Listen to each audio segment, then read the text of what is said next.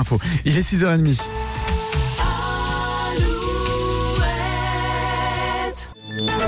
Alouette, les infos. L'actualité en Poitou-Charentes avec Nicolas Mézil. Bonjour Nicolas. Bonjour à tous. La vigilance orange crue est maintenue ce matin dans les Charentes et la Gironde. La drone frontalière des trois départements est sortie de son lit et son niveau continue de monter. Ce drame de la route hier soir dans la Vienne, une femme et une fillette de deux ans ont perdu la vie dans une collision entre un camion et deux voitures à la sortie de Lusignan en direction de Mel. Une autre personne a été grièvement blessée et trois plus légèrement. Les circonstances de cet accident restent à éclaircir une enquête a été ouverte. Autre enquête, celle menée après le décès d'un homme de 52 ans jeudi dans les Deux-Sèvres lors du passage de la tempête Louis. Sa voiture a été emportée par les eaux d'une rivière en crue à Saint-Georges de Noinet. Contrairement à ce qu'avait indiqué par erreur le compte rendu de gendarmerie et le sous-préfet, la route inondée sur laquelle s'était engagée la victime n'était pas barrée au moment où le drame est survenu. Les panneaux n'ont été installés qu'après. Le procès ce mardi à Angoulême d'un homme de 43 ans pour violence avec arme en septembre 2022. Il avait ouvert le feu avec son fusil sur deux jeunes à Soyaux au champ de manœuvre. Les deux victimes avaient été blessées.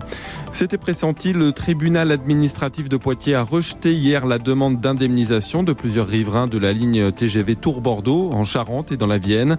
Selon les juges, les nuisances et la perte de valeur de leur maison n'ont pas un degré de gravité suffisant pour une indemnisation. On vous en parlait la semaine dernière, c'est aujourd'hui que les eurodéputés débattent d'une directive instaurant une visite médicale obligatoire tous les 15 ans pour conserver son permis de conduire. Elle serait même à passer tous les 5 ans pour les chauffeurs de camions et de bus. Les eurodéputés voteront demain. Selon un sondage IFOP pour le Parisien paru dimanche, près de 6 Français sur 10 sont favorables à cette mesure.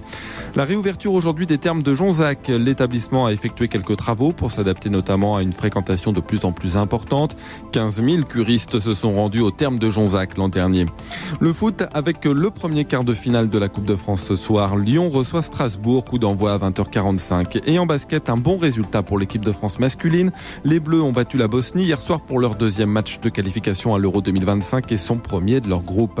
Enfin, le temps, beaucoup de nuages encore aujourd'hui. Les quelques averses qui tombent encore actuellement devraient s'estomper. Le vent de nord va souffler et rafraîchir l'atmosphère.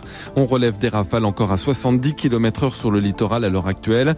Le thermomètre affichera entre 9 et 11 degrés cet après-midi, mais le ressenti sera donc plus frais. Très bonne matinée à tous sur Alouette. Le matin Alouette. Alouette. 6h10.